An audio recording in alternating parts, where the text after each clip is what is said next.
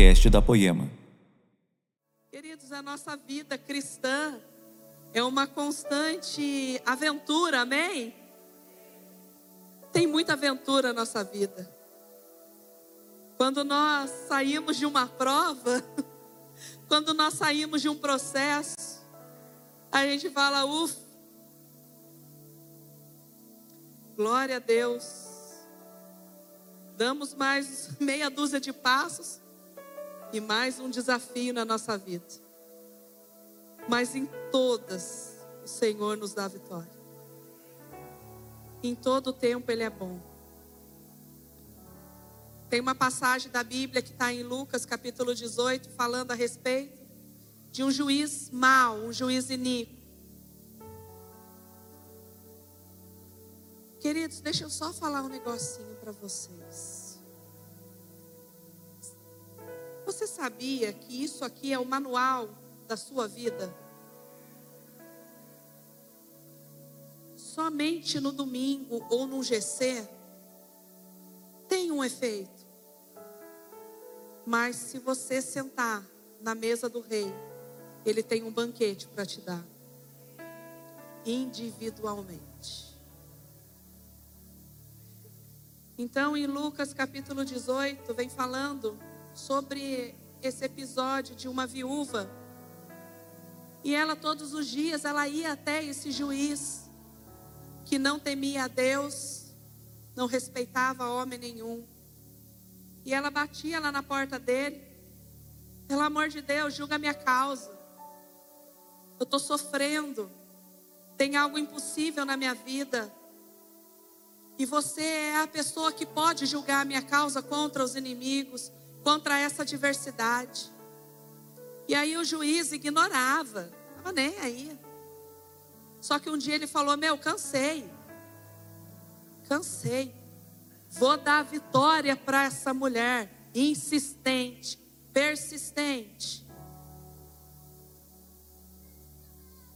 E aí, o Senhor ele fala: se esse homem mau, esse juiz que não temia o Senhor, esse juiz que não respeitava homem algum, ele fez algo por uma pessoa. Imagina o nosso Pai que está lá no céu, que ouve o clamor de um filho, ouve o pedido de um filho, dia e noite ele não fará apressadamente. Vira para o seu vizinho e fala: apressadamente na vida dos seus filhos. Só que o final dessa parábola diz assim: porventura, quando o filho do homem vier, haverá fé A vida de um cristão, ela é repleta de aventura. E se nós não caminharmos na fé, nós não vamos conseguir vencer. Se nós não entendermos o que Jesus quer fazer na nossa vida, nós não vamos conseguir prosseguir, porque os dias já são maus e vão ficar piores. Misericórdia se nós não caminharmos pela fé, nós não vamos conseguir prosseguir. E quando quero falar um pouco da minha vida, quando nós fazemos essa pergunta, você está feliz? Você está Olha para dentro de você neste momento. Feche seus olhos só um minuto. E eu vou perguntar de novo. E aí, filho meu, você está feliz ou você é feliz? Queridos, isso tem isso tem ecoado sobre várias pessoas num sentido que está despertando a vontade de mudar. Porque muitas pessoas, muitos líderes espirituais, muitos pastores, eles têm, é incrível, eles têm a chave para mudar a vida de muitas pessoas. Só que quando alguém faz uma pergunta dessa, você está feliz? Você é feliz? E aí, talvez um pastor possa pensar: Jesus, o Senhor me usa para mudar a vida de muitas pessoas. O Senhor me usa para tocar a vida de várias pessoas, mas a minha não é tocada. Mas a minha vida continua uma droga. Jesus, muda minha vida. Se nós levantamos aqui as nossas mãos e desejamos uma mudança de vida, se nós queremos viver algo novo do Senhor novamente, nós temos que nos render a Jesus de todo o nosso coração. E é por isso que eu peço, queridos, eu não estou aqui falando algo de mim, mas eu estou falando um recado do Senhor. Então, em nome de Jesus, eu não estou pedindo para você, por favor, olhe o que eu estou falando, dê uma atenção para a pastora, coitada, veio aqui faz um ano e meio que não aparece. Não, querido, eu estou falando algo que vai transformar a sua vida. Dê atenção para o que Jesus quer fazer na sua vida. Você está feliz? Se não tiver, não tem problema, você vai ficar. Sua vida vai mudar. Há três anos atrás, um versículo mexeu demais comigo e olha, já li várias vezes, tá? Já li várias vezes. Gente, eu sou pastora da melhor igreja de Taubaté e de outras cidades e lá dos Estados Unidos. Poema Nations manda um abraço para Poema de Taubaté. E quantas vezes eu só queria sumir, não queria nem mais viver. E esse versículo, há três anos atrás, fez total sentido na minha vida. Quero compartilhar com vocês. Mateus capítulo 11, versículo 5. Presta bem atenção, querido. Os cegos vêm, os coxos andam, os leprosos são purificados, os surdos ouvem, os mortos são ressuscitados, e aos pobres dê uma cesta base.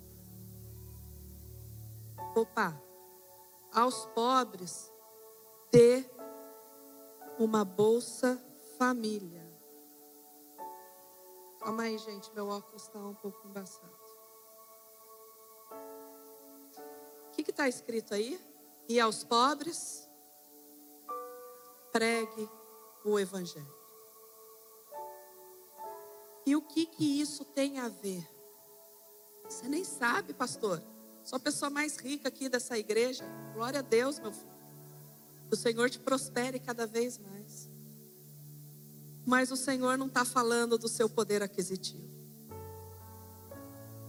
O Senhor, Ele não está falando do quanto você tem no bolso ou no banco. O Senhor está falando de algo mais profundo, de algo mais poderoso. Quem são esses pobres?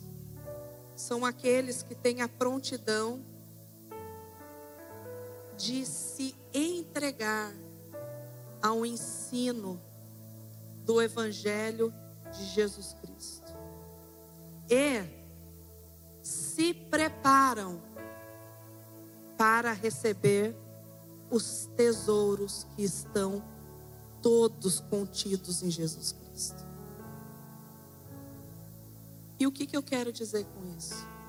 Não é muito legal nós vermos um sinal do Senhor, surdos ouvindo, cegos vendo, coxos andando, mortos sendo ressuscitados.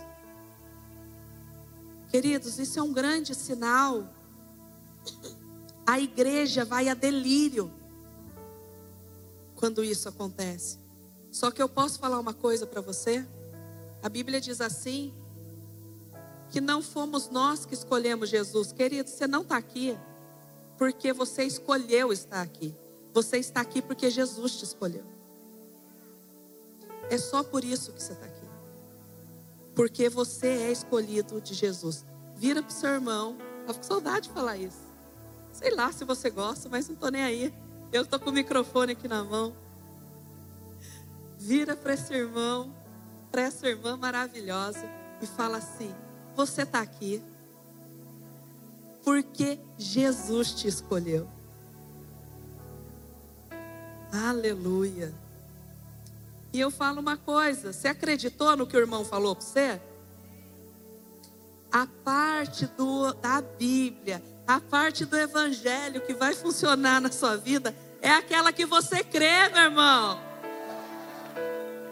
Então você está aqui. Não é porque você veio, fui me arrastando. Ai, não queria, mas eu fui, querido. Jesus deu um jeito e te trouxe até aqui. E você vai receber algo do Senhor em nome de Jesus. Aleluia. Então, a parte mais importante, o milagre maior, ele já fez foi te trazer até aqui, foi a sua conversão, foi quando você levantou as suas mãos e falou: Eu me rendo ao Senhor, eu quero o Senhor Jesus como meu único e suficiente Salvador.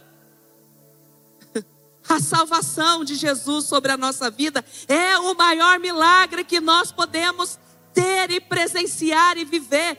Nossa, Jesus, mas o Senhor não fez nada na minha vida. Ah, pelo amor de Deus. Olha quanta gente maravilhosa aqui. Jesus fez isso. Jesus fez isso.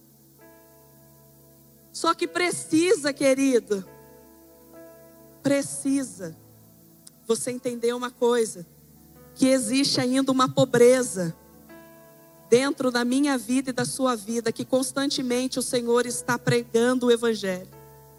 Constantemente esse evangelho é pregado nessa pobreza. Porque aonde o evangelho vai tocando, ele vai transformando. Vou dar um exemplo. Como é que funciona? Por que, que demora?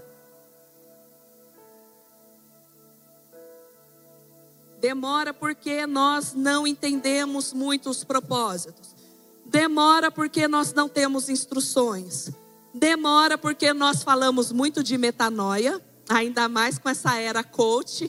Vamos lá, gente, é metanoia, transformação da sua mente. E vamos lá. E aí todo mundo vai aderir.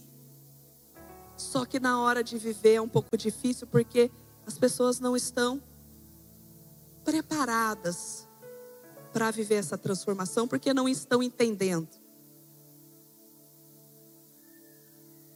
Quando nós permitimos que Jesus entre, tudo é transformado. Tudo é transformado. Então, eu vou dar um exemplo para vocês entenderem.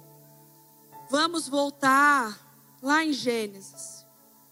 Gênesis fala de um pequeno barco, um grande barco, chamada Arca de Noé.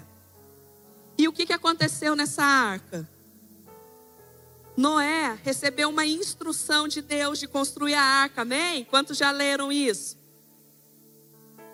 Aí, Noé pegou o WhatsApp e começou a pesquisar umas madeireiras. E ele falou: Ah, gostei desse nome, vou ligar lá e vou fazer o orçamento. Porque o Senhor já tinha passado a instrução de todas as madeiras que eu ia usar, todas as ferramentas que eu precisava. Aí ele ligou e falou: preciso de um orçamento de tantas madeiras. E por favor, quero madeira lixada, para não entrar ferpa na minha mão. Querido, não foi assim. O Senhor deu uma instrução: Noé, constrói uma arca de madeira. E aí é a nossa trajetória quando nós nos encontramos com Jesus. Ô Jesus, eu não vou conseguir.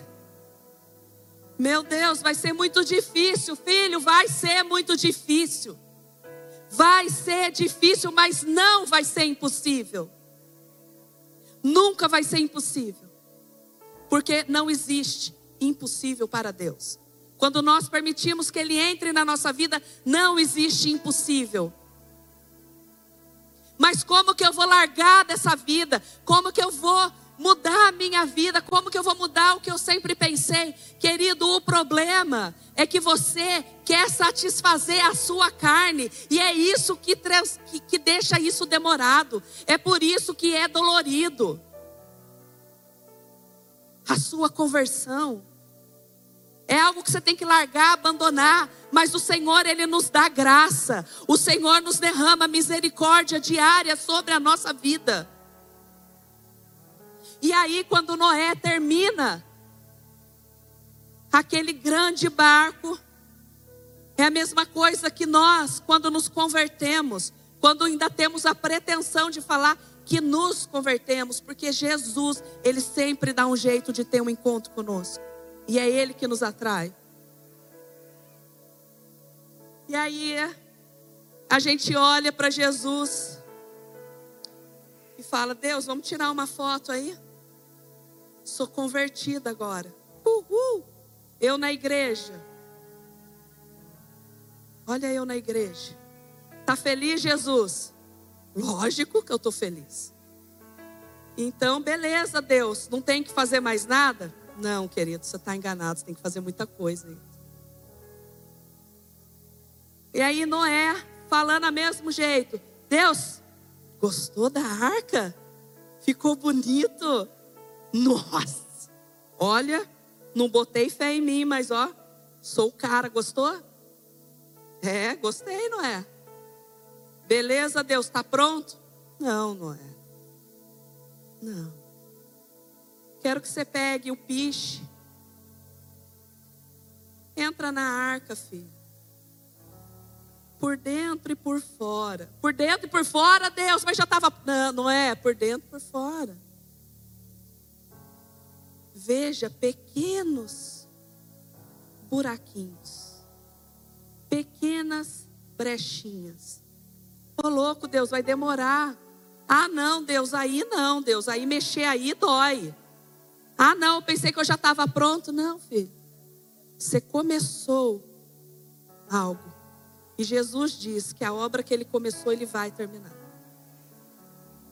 E aí Noé começa a fechar os buraquinhos. Sabe por quê? Porque quando a chuva viesse, se ele não fechasse todos os buraquinhos, o que ia acontecer com a arca? Ia afundar. Aquela água ia entrar dentro da arca e o barco ia afundar. Isso é também na nossa vida. Quando nós nos rendemos a Jesus, levantamos a mão a Jesus e falamos, Eu te aceito, ele fala, Beleza, começou. Não é o final, começou. Não, Deus, mas eu não quero que o Senhor mexa nessa área. Eu não quero, eu estou satisfeito dessa maneira. Queridos, às vezes nós estamos querendo algo novo, nós vamos, nós estamos até desejosos em mergulhar em águas profundas, só que na verdade nós estamos muito satisfeitos em somente molhar o nosso dedinho. Então, em nome de Jesus, vamos lá, Poema.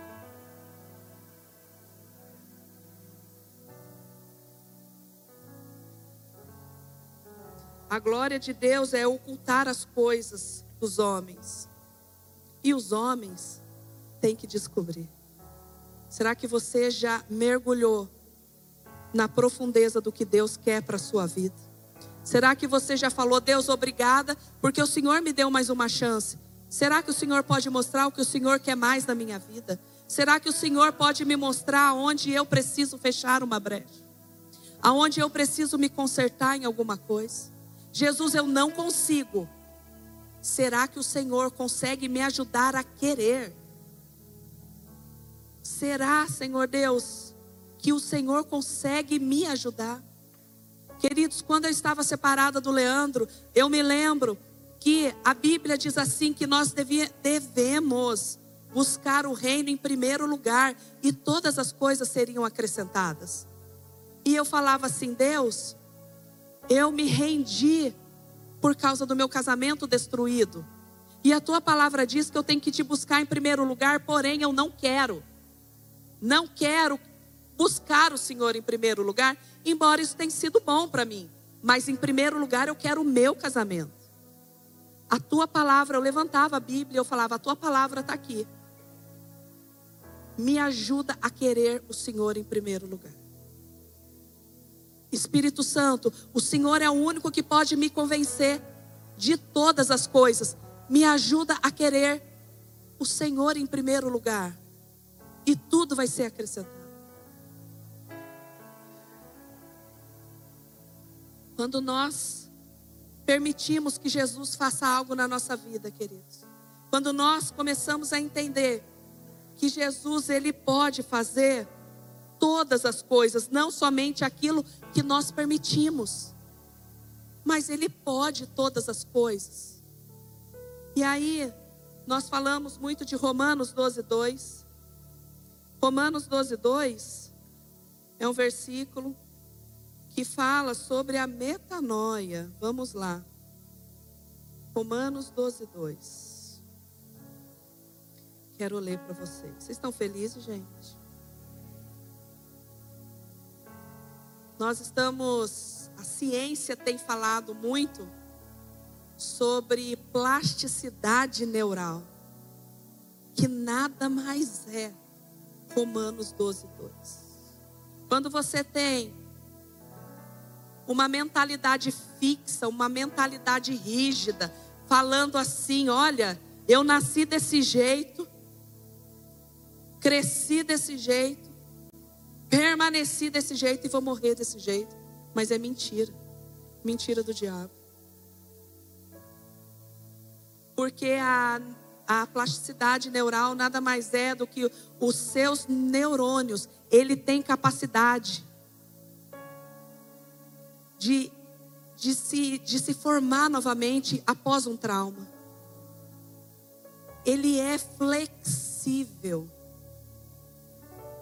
Ele aceita transformação. O Senhor nos fez flexíveis. Nós nos tornamos rígidos, mas Ele nos fez flexíveis. Vamos lá, ó, Romanos 12, 2. E eu quero ler para vocês da maneira que eu li um, uma vida inteira. E depois eu vou ler para vocês de uma versão que vai mudar todo o seu pensamento. Não vivam conforme os padrões deste mundo, mas deixe que Deus os transforme pela renovação da mente, para que você possa experimentar qual é a boa, agradável e perfeita vontade de Deus. Amém? Quantos conhecem esse versículo? Quantos já leram centenas de vezes. Mas a chave está aqui. Presta atenção. Não viva conforme este mundo. Não, for, não viva conforme o mundo. A cosmovisão está falando para você viver. Mas, presta atenção. Deixem. Mas, permitam. Mas, queiram que Deus os transforme pela renovação da mente. Enquanto nós lermos somente isso e desejar a boa, perfeita e agradável vontade de Deus, mas não permitir que Ele entre na nossa vida e transforme a nossa forma de pensar, nós não vamos chegar a lugar nenhum. É por isso que muitas vezes nós falamos assim: por que, que Deus dá a vitória por mão do lado? Por que, que Deus faz algo na vida do irmão e Deus não muda a minha vida? Por que, que eu tenho esse lixo de vida? Por que, eu vivo dessa maneira e eu não tenho mais aguentado? Mas o Senhor, Ele tem falando: permita que eu venha moldando o seu modo de pensar e não é do jeito que você quer, querido, pensar não é do jeito que você quer viver, mas é do jeito que eu quero que você viva. Ele é o nosso bom Pai, Ele não tem nenhum pensamento mal a nosso respeito. Ah, eu nasci para morrer, eu nasci para sofrer, eu nasci, Senhor, me mirou para dar tudo errado. Mentira do diabo. É uma mentira do diabo. Você nasceu para ser mais do que vencedores. Todas as coisas contribuem para o bem daqueles que amam o Senhor. Posso todas as coisas naquele que me fortalece. Queridos, quando nós falamos esse versículo, posso todas as coisas naquele que me fortalece, Paulo que escreveu isso, e ele falou: posso todas as coisas, eu posso toda forma de coisas ruins que já me aconteceram, todos os açoites, naufrágios, chicotadas, enfim, todas essas coisas eu posso, porque eu estou em Cristo e Ele tem me sustentado. E quando nós não entendemos, quando nós não entendemos o que o Senhor está ministrando no nosso coração, nós vamos sofrendo, nós vamos, nós vamos padecendo. E eu vou falar um pouco a respeito da minha vida. Meu pai faleceu, queridos, eu tinha 10 anos de idade.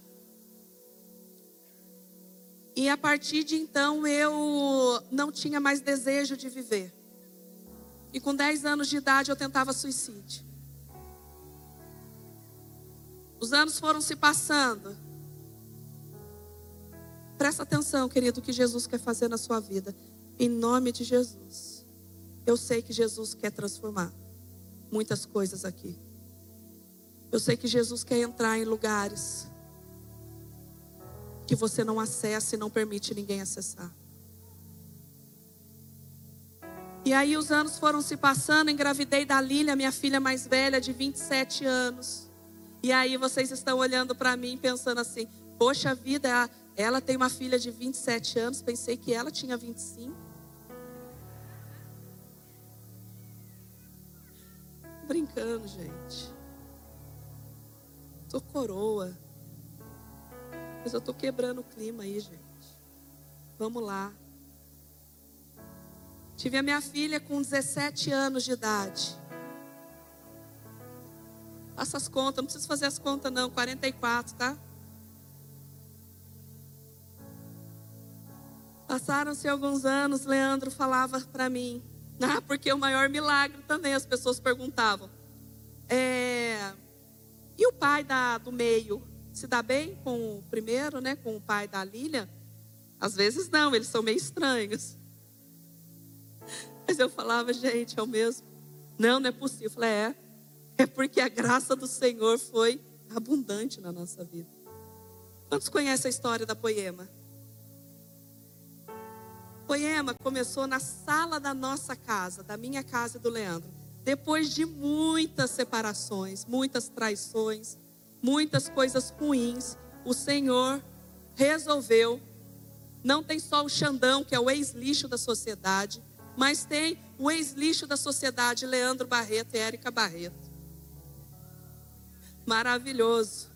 Uma vida de prostituição, drogas, enfim, tudo que vocês possam imaginar. Louco loucura total.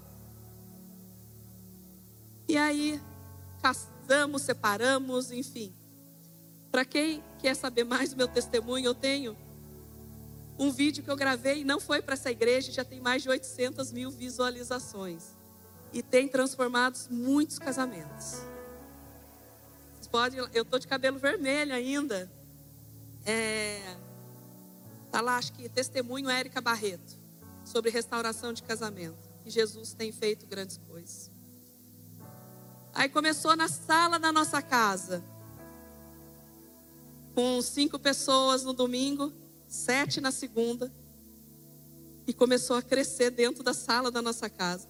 E a nossa casa virou uma igreja. A Lilian tinha, acho que 10 anos para 11. Ela era tia do Kids. E ela cuidava das crianças lá no quarto ou na sala. Gente, acabaram com o meu sofá. Até que a gente teve uma brilhante ideia, porque também não cabia mais em casa. Vamos para o nosso salão de cabeleireiro. Para quem não sabe, eu e Leandro somos cabeleireiros, não mais atuantes. Fomos para o nosso salão, começou a crescer. Alugamos um lugar que se chamava Em Cima da Peixaria. Aqui embaixo era a peixaria. Santa Luzia. De repente começou a crescer tanto. E a gente orava para não cair a subloja.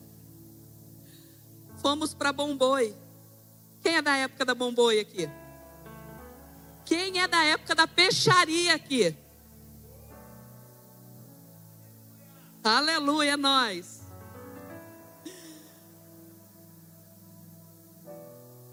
Lucas, Deus te abençoe, meu filho.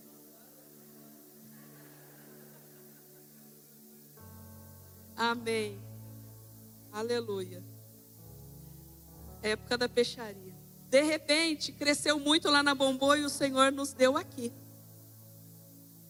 Quem é da época daqui? Uhul, todo mundo.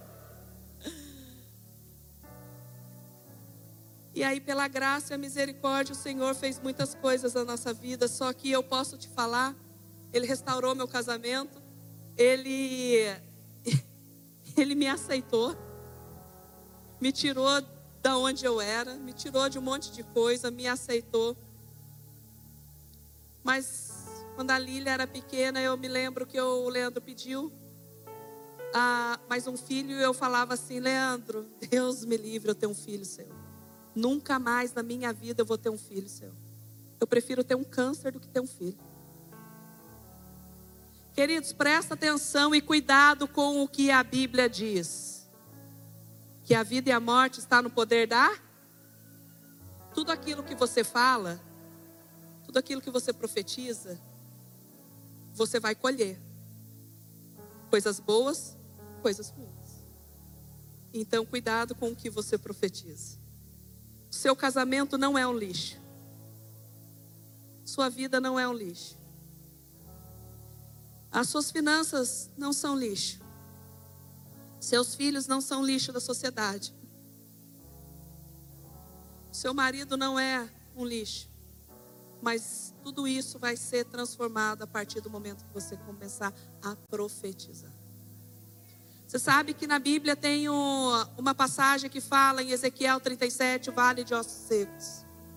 Queridos, pensa, quem já viu aqui um esqueleto de anatomia, e nem que seja em desenho, enfim, mas imagina um vale inteiro daquilo. Um vale inteiro de ossos secos. E quando a Bíblia fala de ossos secos, não vem falando de algo que estava ainda uma carninha, um tendão, alguma ligadura, alguma alguma meleca, sei lá, alguma coisa, não era seco, sequíssimos. Talvez a sua vida esteja assim. Talvez alguma área da sua vida esteja deste momento, desse jeito. Só que o profeta olhando tudo aquilo, Deus aparece e fala assim: Ô meu querido, tá vendo? Que caos. Tá vendo? Que morte. Tá vendo que nada. É, Deus, estou vendo. Ô, ô, ô, profeta, você acha que. Você acha que eles podem viver novamente? Você acha que tem jeito para isso? Será que você olha para Deus e fala: Senhor, será que tem jeito a minha vida? Aí ele fala assim: Ué, profetiza. Abre a boca e profetiza. A sua função como profeta é abrir a boca e profetizar, e a minha como Deus é efetuar.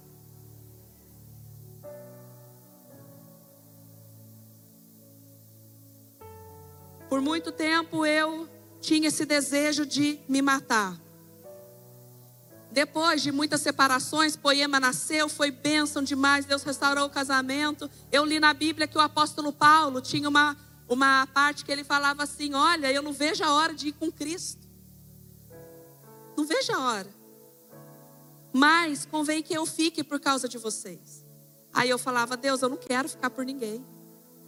Senhor, tem muitos pastores bons, pelo amor do Senhor, que amor é esse que o Senhor tem por mim?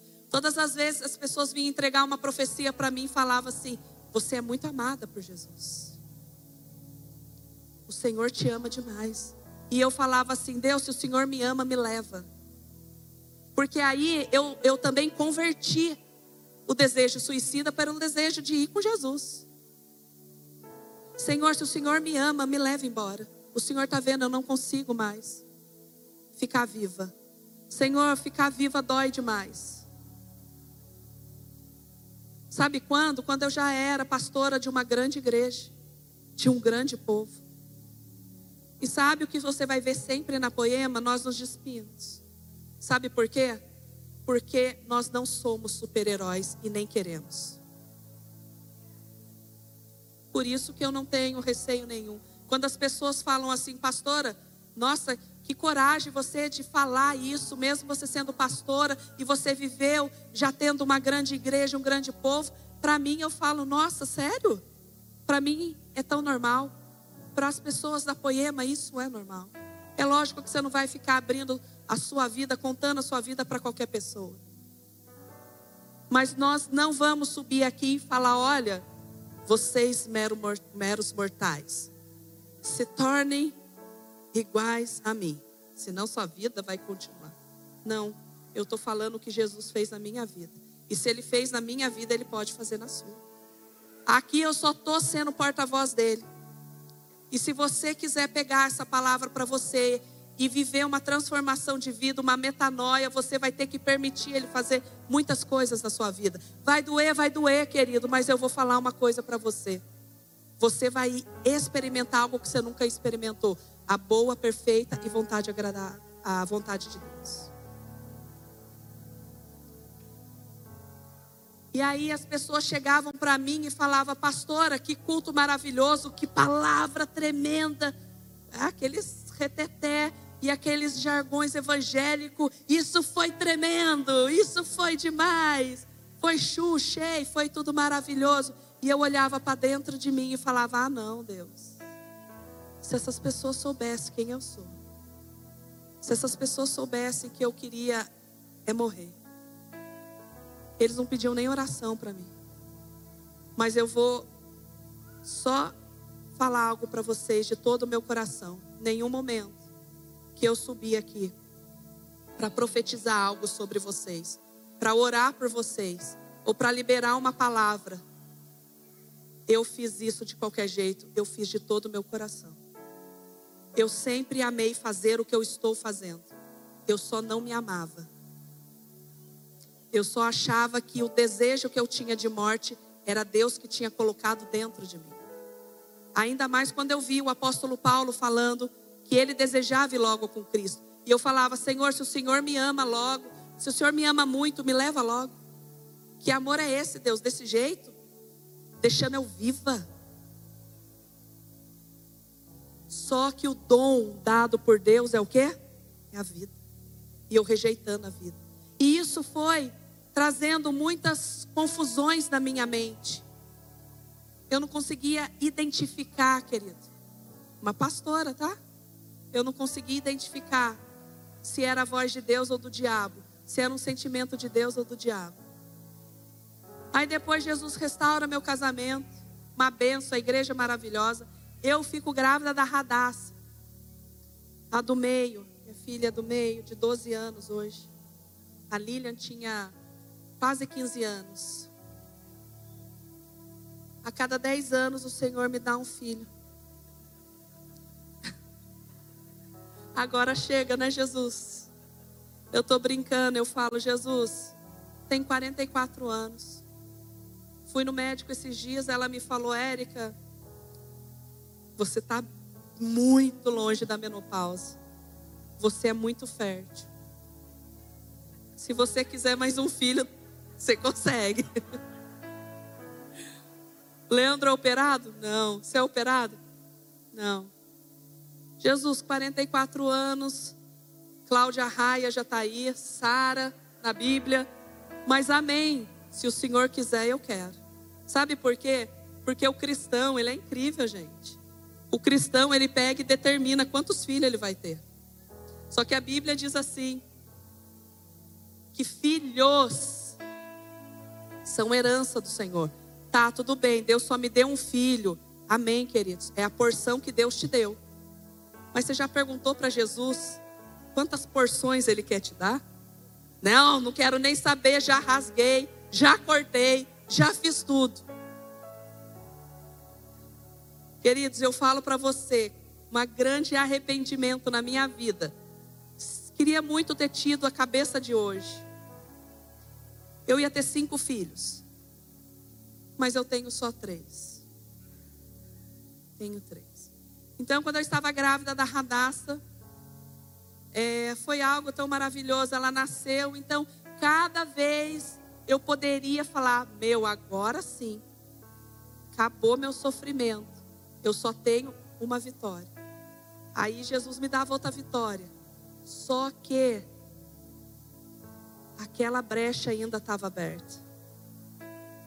Eu não tinha pego betume, eu não tinha pego piche, porque eu não tinha permitido Jesus entrar naquele lugar. Eu só fazia orações rápidas. E eu lembro que a Radassa era pequena ainda, eu dobrei meu joelho e falei: Deus, eu não aguento mais. Eu não aguento mais as pessoas olharem para mim e me achar que eu sou uma mulher de Deus e eu sei que eu não sou.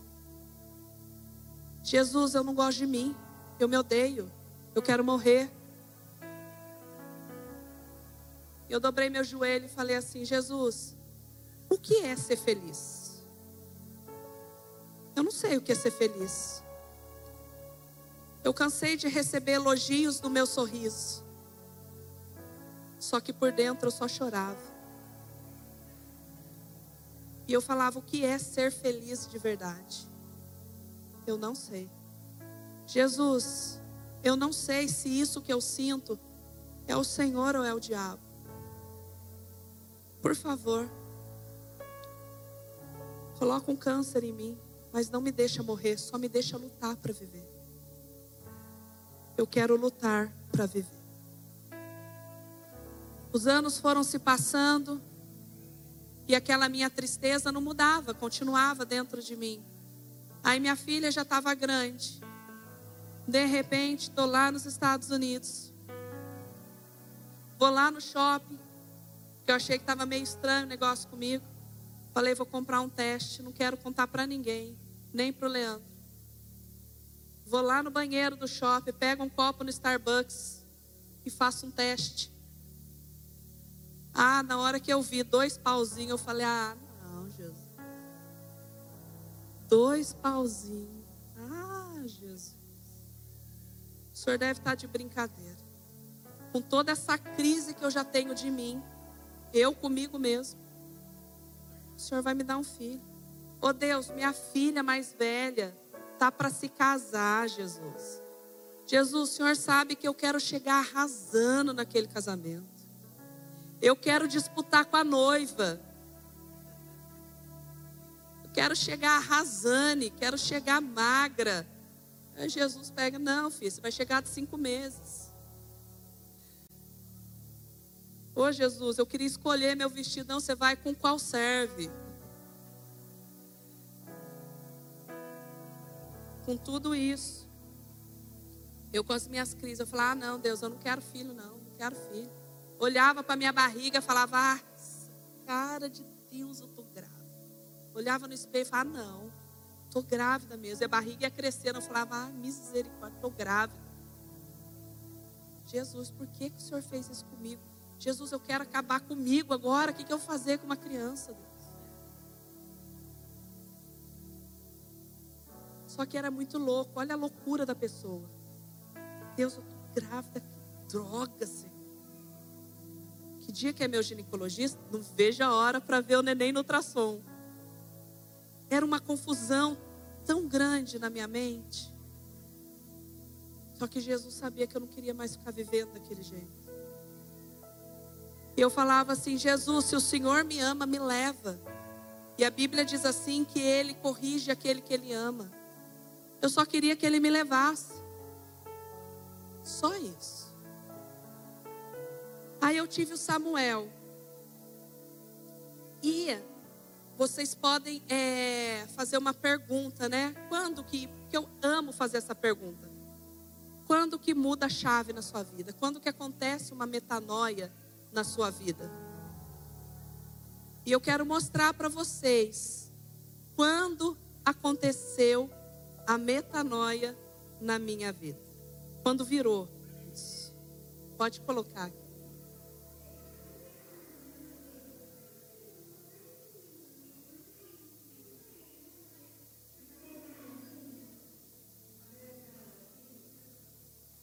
Tá bom. É essa. Essa foi a metanoia na minha vida.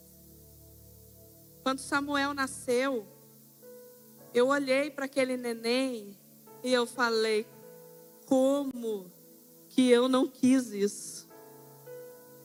E eu falei: Jesus, eu não conseguiria viver sem ele. Ele demorou tanto para chegar na minha vida. E aí, peguei o Samuel e eu falei assim: Deus, eu conheço um pouco da Sua palavra, e a Sua palavra diz que a vida e a morte estão no poder da língua. Eu quero retirar todas as orações que eu fiz contra a minha vida. Eu quero retirar toda a palavra de maldição que eu lancei contra a minha vida. E eu amamentava o Samuel e eu chorava. Só que o engraçado, olha só. Há oito anos atrás eu estava amamentando a radaça. E eu amamentava ela e eu chorava demais. Porque eu sentia que tinha um anjo da morte que queria levar a radaça. E eu grudava na radaça e eu falava: Deus, não tira ela de mim. Não tira ela de mim. E eu chorava por meses e meses e meses e meses. Quando eu estava nessa situação, amamentando Samuel, eu comecei a retirar do mundo espiritual todas as minhas orações. E uma delas, queridos, eu falava assim: Ô pastora, qual a perspectiva que você tem quando você tiver 50, 60 anos? Eu falava assim: Deus me livre, não passo dos 40 anos. Eu não quero passar de 40 anos. Eu já vivi muita coisa, queridos, vocês nem têm noção de tudo que eu vivi. Se eu chorei ou se eu sorri, o importante é que emoções eu vivi. 40 anos, não quero passar dos 40. Deus me livre, tá bom demais. E aí, quando eu estava amamentando Samuel, eu chorava muito porque eu falava assim: Deus, não me tira dele.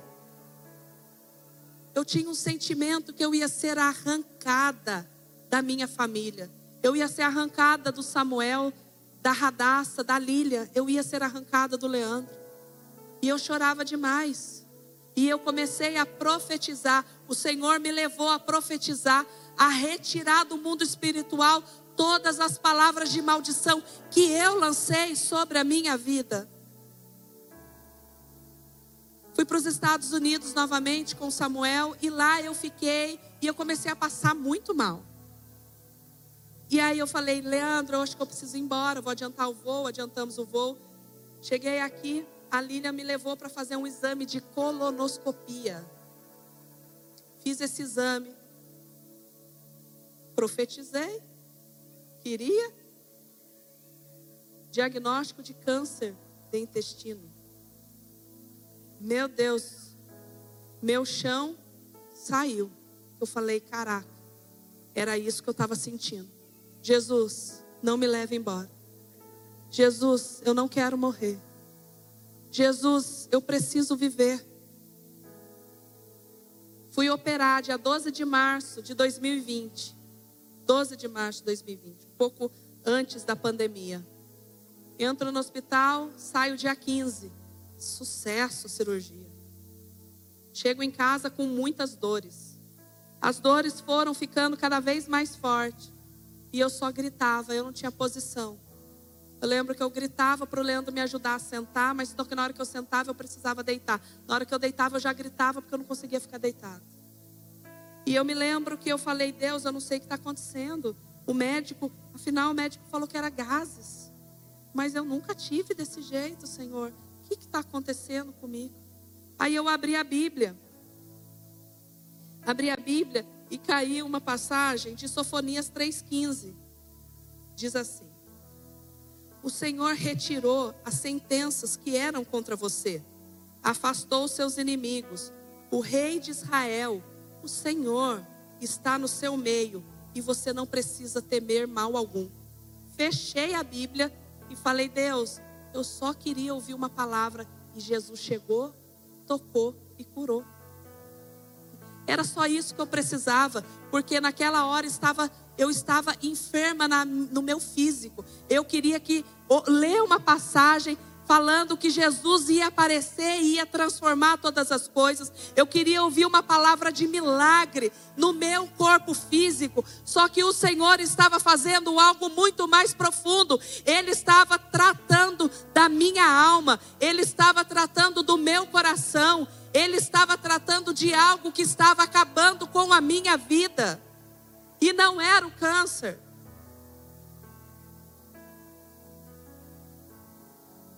Volto para o hospital, dia 15 de março de 2020. Eu já voltei em estado de choque, porque eu já não estava mais aguentando ficar acordada. Então, tem hora que eu ficava acordada até o Leandro chegar em São José. Eu me lembro do médico abrindo o elevador e falando assim para mim: Vamos abrir ela. E eu pensando, Deus, mas é gases. Aí eu só gritava, que eu não estava aguentando de dor. E eu gritava, e o médico falou: senta aqui na maca, porque você já vai deitar. Eu falava: eu não aguento de dor. Ele falou: nós já vamos colocar algo em você para você dormir. Quando eu acordo, eu acordo com um tubo na boca, eu estava entubada. Eu acordei 9 horas da manhã. Quando foi 11 horas, eu fui estubada. Arrancaram meu tubo tão rápido. Eu tinha tido uma parada cardíaca. Eu fui entubada. Eu acordei com a bolsinha de colostomia e com uma fralda. E eu olhei para o médico e falei assim: Doutor, eu vou morrer? Ele falou: Érica, nós estamos trabalhando para você não morrer. Só que ele falou assim: Você está com uma infecção generalizada. Você abriu o seu intestino, vazou as fezes e você está com uma infecção generalizada. Então você tem que ficar no hospital e tomar antibióticos fortes para conter essa infecção. Só que automaticamente eu falei assim, cara, Jesus, eu não vou sair daqui, né, Jesus? Meu pai morreu, ele ficou 45 dias no hospital. E ele morreu de infecção generalizada por conta de uma apendicite que inflamou, abriu e apodreceu ele. Então, dentro daquele hospital, eu fiquei lembrando do que eu vi o meu pai. Eu tinha 10 anos, eu conseguia ir lá dentro do hospital regional. As enfermeiras deixavam eu passar assim por baixo. Eu era pequenininha. Mas eu ia lá ver meu pai. E eu me lembro que a última vez que eu vi meu pai, abriu a porta do elevador na ala dele e eu falei: Que cheiro é esse? Era o cheiro do meu pai. E eu falei: Oi, pai. E aquele cheiro embrulhando meu estômago. Ele tomou todinha aquela ala, aquele cheiro. E eu falei: Oi, pai, tudo bom? Como é que você está? Tô bem. Ele não tinha muita força para falar. Falei, pai, eu vou lá embaixo ver se a minha tia está aí, tá bom? Beijo, já venho. Nunca mais eu vi meu pai. Aquele cheiro é tão ruim. Eu sinto esse cheiro. E eu sabia tudo isso. Eu falei, Deus, não vou sair daqui, né, Deus? Mas eu vou fazer uso do que a tua palavra diz. Eu vou profetizar a vida. Jesus, eu não morrerei, mas eu viverei para contar as grandezas que o Senhor tem feito por mim. Senhor, eu não morrerei, mas eu vou viver, Senhor. Eu vou viver e vou ter vida e abundância. Eu vou ver meus filhos crescerem. Eu vou ver as palavras do Senhor se cumprir. Queridos, já viu a passagem de Jacó lutando com o anjo? Eu vivi isso. Mas eu não fiquei 45 dias, não. Eu fiquei uns oito ou nove dias. Não consigo nem fazer as contas rapidamente aqui. Só oito ou nove dias. Detalhe: dia 17 fechou todo o hospital. Eu não tive a visita de ninguém, a não ser de Jesus. E ele falou: Eu te amo, e eu faço do jeito que eu quero. Eu te amo, minha filha. Você é muito amada e você não vai continuar vivendo aquela miséria de vida. O evangelho tem que ser, tem que entrar neste lugar. Você quer? Lógico, Jesus. Pode esses ossos viverem? Senhor sabe. Então profetiza. Eu comecei a profetizar. Eu comecei a profetizar que eu iria ter boa saúde, que eu iria estar hoje aqui falando para vocês do poder de Jesus na minha vida. Quando eu olho lá, tô lá brigando, tá? Briguei muito com Jesus, chorei muito, tive muito medo. Tive fé, teve momentos que fraquejou. Eu me lembro que teve uma noite que eu falei: é hoje eu vou morrer. Eu estou sentindo, é hoje. Eu lembro que meu sogro mandou uma oração para mim, lembra, seu José? Ele mandou uma oração para mim e acalmou meu coração. Mas aquela noite bateu um desespero tão grande. Radacinha ela fez aniversário 20 de março. E eu estava no hospital. E nós, e era pandemia, né? Não tinha festa, não tinha nada. Leandro comprou um salgadinho para ela, um bolinho.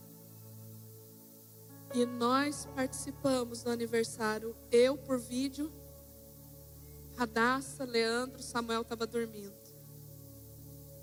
E eu falava, Deus, me tira desse lugar. Me tira, Senhor, porque aonde eu for, eu vou falar do que o Senhor pode fazer. Me tira daqui, porque eu nunca mais vou pegar no microfone ou ministrar alguém com alegria para fora e não para dentro. E até que eu tive a alta, gente.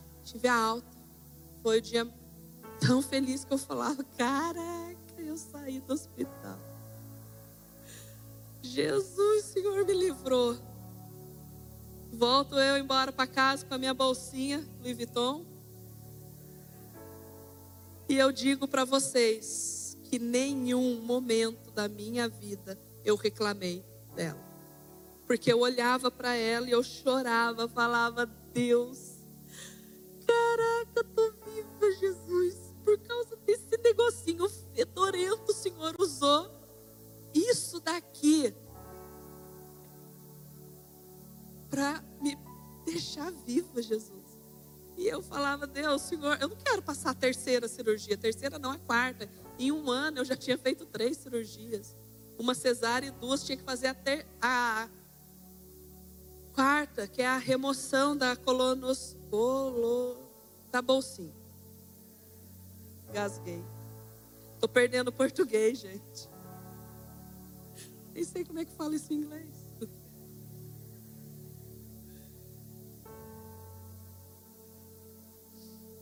Eu falei, Deus, o senhor quer arrancar? Eu não quero fazer outra cirurgia, por favor. Eu tô, tô legal de cirurgia, Jesus. E eu fechava o olho e falava assim: Deus, o senhor pode fazer fechar minha barriga, o buraco dela, e de repente cair a bolsinha assim no meu pé e eu falar: Uau, Jesus fez. E toda 90 dias eu tomando banho E eu falava: Jesus, é agora. Estou pronta, recebo. Mas não aconteceu, eu passei por mais um processo. Para Jesus falar: Você tem certeza que você quer viver? Ô oh, Jesus, mas nem passou mais dúvida na minha cabeça. E você sabe, querido, que eu quero compartilhar também com vocês? Porque teve dias na minha vida após isso, eu fiquei triste, tá? Mas eu falei assim: Jesus, para aquele lugar eu não volto nunca mais. Eu falei: Jesus, Satanás não vai me pôr naquele lugar de tristeza, de vontade de morrer. Eu posso estar tá passando todo vale, eu posso estar tá passando situação difícil, mas eu amo viver, Jesus. Porque, como tem um ditado, só não tem jeito para a morte, querido. O resto dá jeito para tudo. É só nós queremos. E agora presta atenção. Por que, que eu estou falando isso, gente? Porque a maioria dos caos que acontece, existe uma causa, existe começo. Como desencadeou isso? Nós, como os líderes, pastores, nós ouvimos muitas pessoas e 90% dos casos acontece algo na nossa infância. E o que acontece na nossa infância, nós vamos trazendo para a nossa vida. E hoje Jesus quer te mostrar. E Ele quer acabar com isso. A não ser que você queira ficar vivendo neste lugar. E aí, eu estava feliz da vida, chorando, maravilhada com Jesus, eu estar tá viva. De eu olhar através da janela, eu falar, ai meu Deus do céu, eu vou ministrar na melhor igreja de Taubaté. E eu lá escrevendo a ministração, falei, Deus, eu sei que existe uma causa do caos. O senhor mostra para mim como é que foi? Aí eu fechei meus olhos e o Senhor me mostrou uma fita de vídeo cassete sendo rebobinada. Quantos conhecem uma fita de vídeo cassete? Levanta a mão. Só para eu saber quantos têm, assim, alguma idade avançada. Aleluia. E nessa fita de vídeo, eu vi a minha mãe chorando na porta de casa. E eu voltando da escola, Dr. Lopes Chaves, voltando da minha escolinha, minha mãe fala assim: Érica, seu pai morreu. E aí começamos a chorar, entramos, começamos a nos arrumar para ir no velório. E aí quando eu chego naquele velório, aquele impacto, cara, é ruim demais.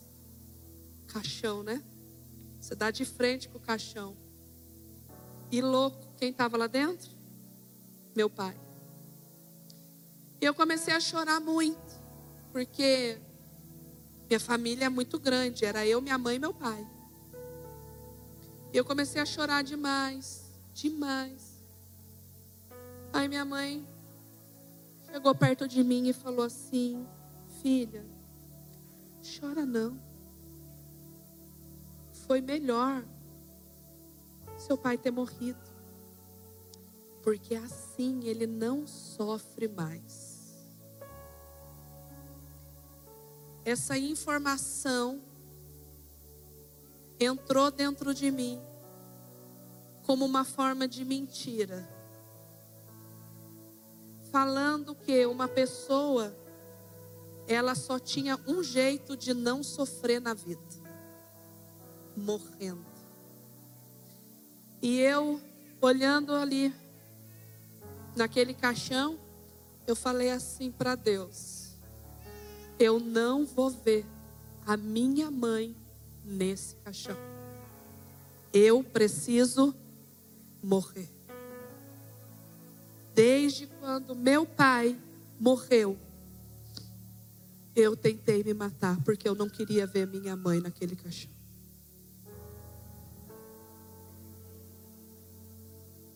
E o que o Senhor pede quando eu ministro isso?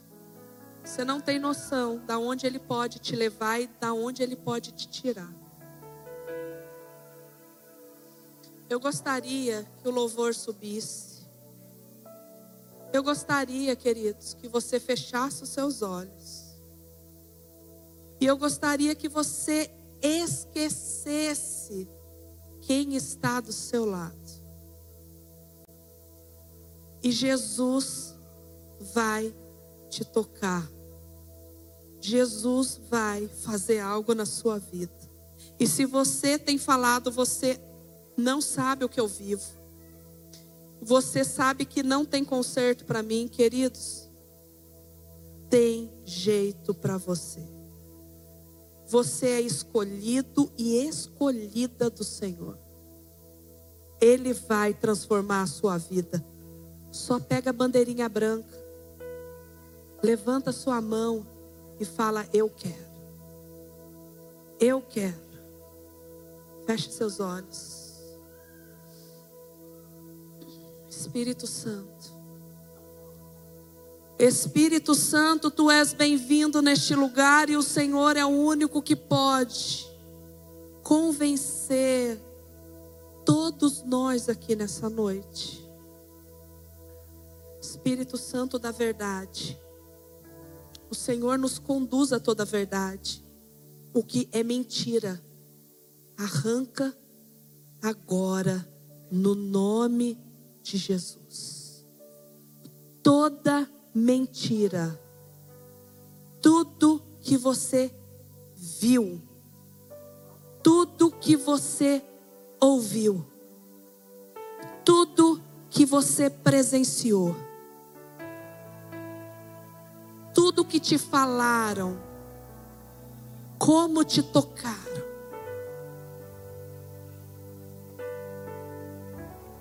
Em nome de Jesus, seja tocada agora pelo poder do Espírito da Verdade, Espírito de revelação. Arranca essa pessoa deste lugar. Shekarabaraxera cantarabaraya. Erabaraxera cantarabaraya.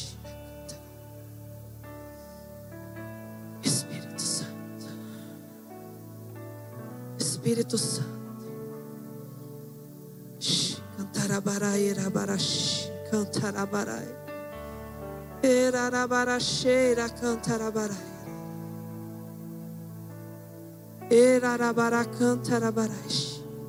Espírito Santo.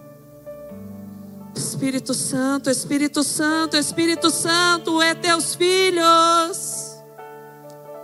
Somos teus filhos, Senhor.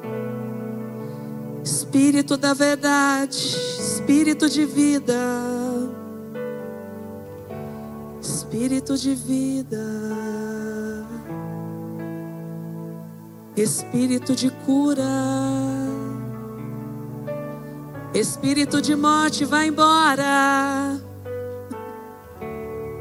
Espírito de morte, Espírito de divórcio, Espírito de prostituição,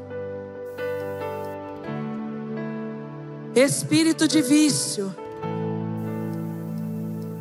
sai no nome de Jesus. No nome de Jesus você não tem mais espaço, você não tem mais lugar. Espírito Santo, Espírito da verdade de vida, Tu és bem-vindo, Senhor. Jesus, eu entrego aqui a minha vida. E como uma autoridade do Senhor, das minhas feridas eu quero, Senhor Deus, que saia tanto poder para trazer cura sobre essas pessoas. Jesus mostra para essas pessoas o lugar da onde o Senhor quer tirar. Mostra o lugar que o Senhor quer tocar. Você pode estar até pensando, nossa, mas O que eu vivo, você não sabe, pastor, é uma maldição hereditária. Queridos, eu posso te dizer uma coisa: que a maldição hereditária foi cortada quando você aceitou Jesus. Você aceitou Jesus e toda aquela sentença de morte foi decretada para nunca mais acontecer. Só que você não pode voltar para o lugar da onde Jesus te tirou.